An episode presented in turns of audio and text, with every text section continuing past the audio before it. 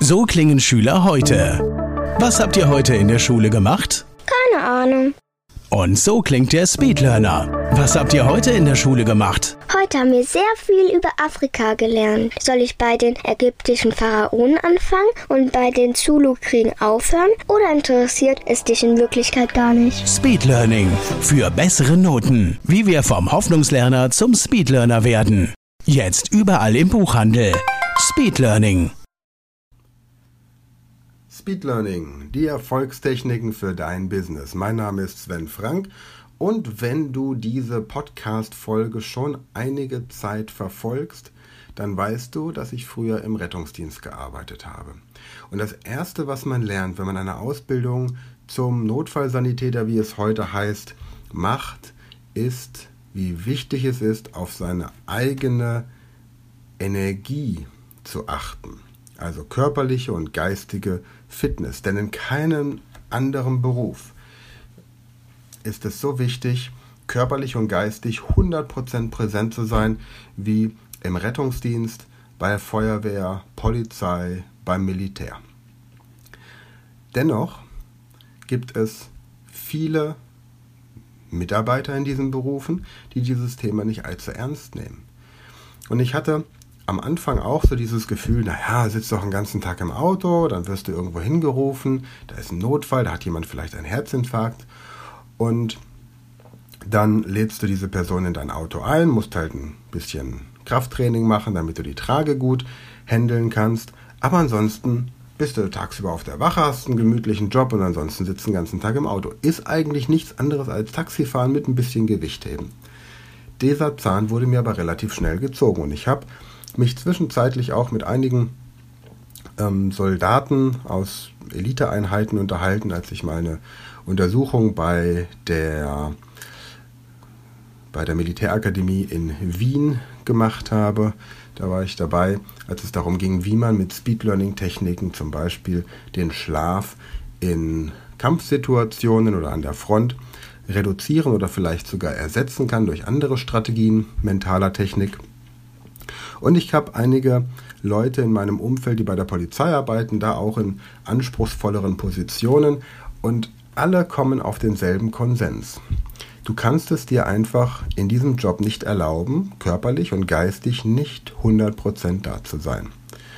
Und jetzt könnte man sagen, naja, aber das gilt doch auch fürs Business. Im Business muss ich doch auch 100% da sein. Ja, allerdings ist es da nicht unbedingt lebens entscheidend.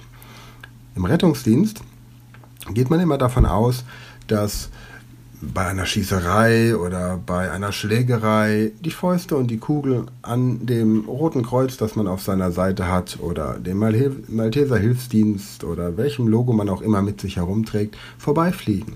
Aber wenn dem so wäre, dann bräuchte man keine Parolen wie Helfer sind tabu und ähnliches.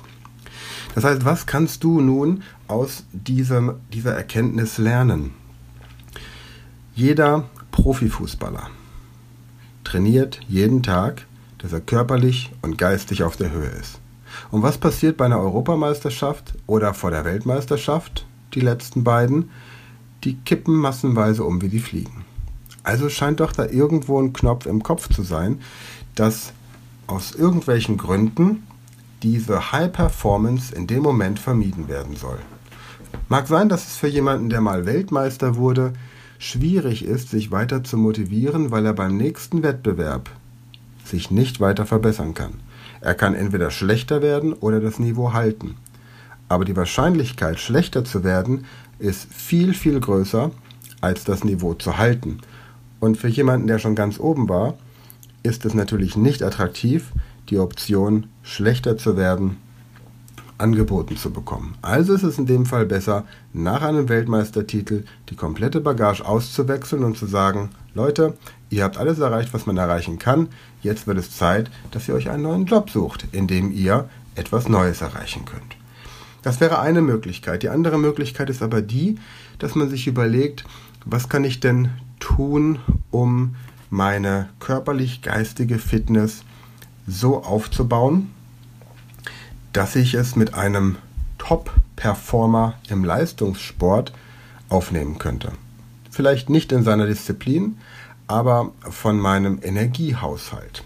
Dass ich morgens gut aus dem Bett komme, dass ich hochkonzentriert meine Arbeit erledige, die ich zu erledigen habe und dass ich abends nach Feierabend auch noch fit genug bin für meine Familie, für Freunde oder gegebenenfalls auch nochmal für Marathon-Meetings.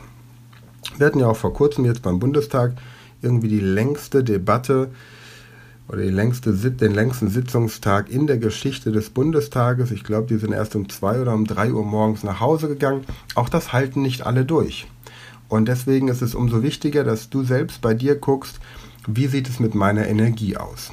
Denn Menschen, die einen schlechten Energiehaushalt haben, die sind nicht nur unproduktiver, sondern die nehmen sich auch keine großen Ziele vor. Die essen ungesünder. Wenn sie Raucher sind, rauchen sie mehr. Wenn sie Kaffee trinken, trinken sie mehr Kaffee. Wenn sie Alkohol trinken, trinken sie mehr Alkohol. Das heißt, sie tendieren dazu, sich ungesünder zu ernähren. Sie tendieren dazu, ihre Gesundheit an sich auch zu schaden. Und sie tendieren dazu, schlecht gelaunt zu sein. Sie werden unter Umständen schneller aggressiv oder gereizt.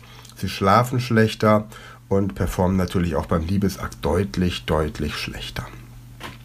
In dem Fall geht es jetzt um die Frage, was kann ich denn tun, um so etwas zu vermeiden? Und das ist etwas, bei dem du dir Gewohnheiten angewöhnen musst.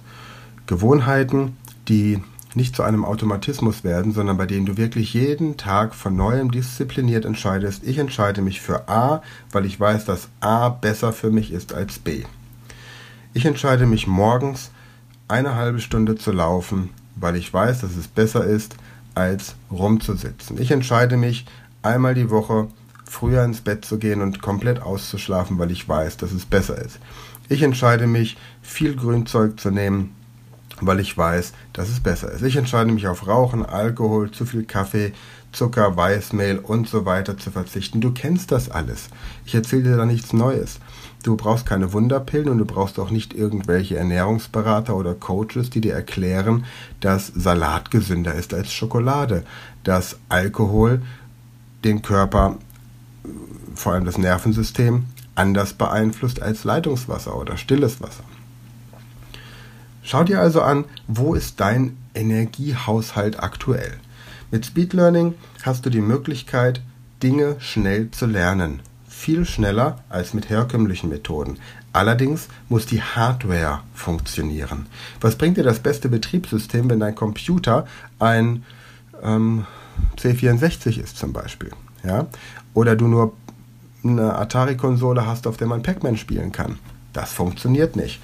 Du brauchst die optimale Gesundheit und Leistungsfähigkeit für dich, damit du das im Leben erreichen kannst, was du erreichen möchtest, beruflich wie privat. Und interessanterweise haben Studien ergeben, dass verheiratete Menschen mehr Energie haben.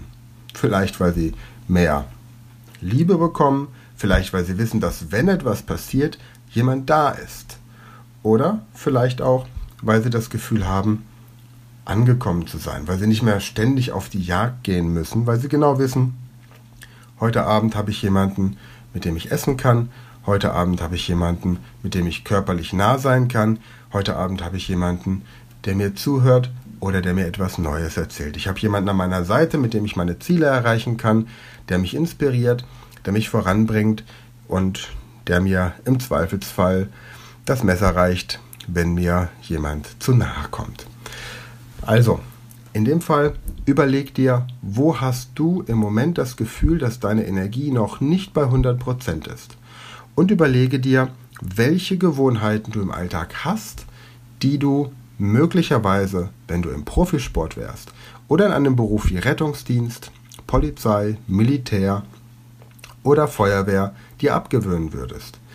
Und überlege dir dann im nächsten Schritt, wie du dahin kommen kannst, dass du im Idealfall jeden Tag das Beste tust, um deiner Gesundheit körperlich wie geistig einen guten Dienst zu erweisen. Und dabei ist es egal, wie du in der Vergangenheit gelebt hast. Dein Körper verzeiht sehr viel und dein Körper ist jeden Tag bestrebt, gesund zu sein. Denn auch wenn du schwer krank bist, wenn du eine Verletzung hast, dann heilt die. Deine Fingernägel, deine Haare, die wachsen weiter.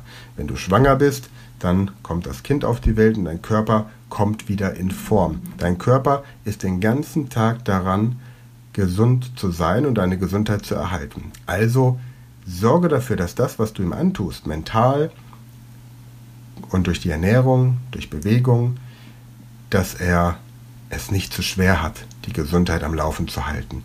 Du musst nur einen kleinen Teil tun. 90% macht dein Körper von alleine. Aber die 10%, für die du verantwortlich bist, die sind ganz wichtig. In diesem Sinne wünsche ich dir viel Spaß und viel Energie. Hör auf, über das heiße Wetter zu jammern. 40 Grad sind super, um zu trainieren, wie hoch dein Energiehaushalt ist, mental und körperlich. In diesem Sinne freue ich mich, wenn wir uns nächstes Mal wieder hören. Bis dahin, hab eine gute Zeit und ja, du weißt ja, Wissen verpflichtet. Das war eine neue Folge der Speed Learning Podcast Show. Hast du gemerkt, wie spannend und hilfreich die Tipps waren? Und möchtest du deine Lernprobleme in den Griff bekommen, um dein Wissen nachhaltig zu festigen? Dann melde dich jetzt für unser kostenloses einstündiges Training vom Nichtsgönner zum Superhirn, der Weg zum Lernerfolg in sieben einfachen Schritten an. Klicke jetzt auf den Link in der Podcast-Beschreibung und sichere dir deinen Platz im kostenlosen Training.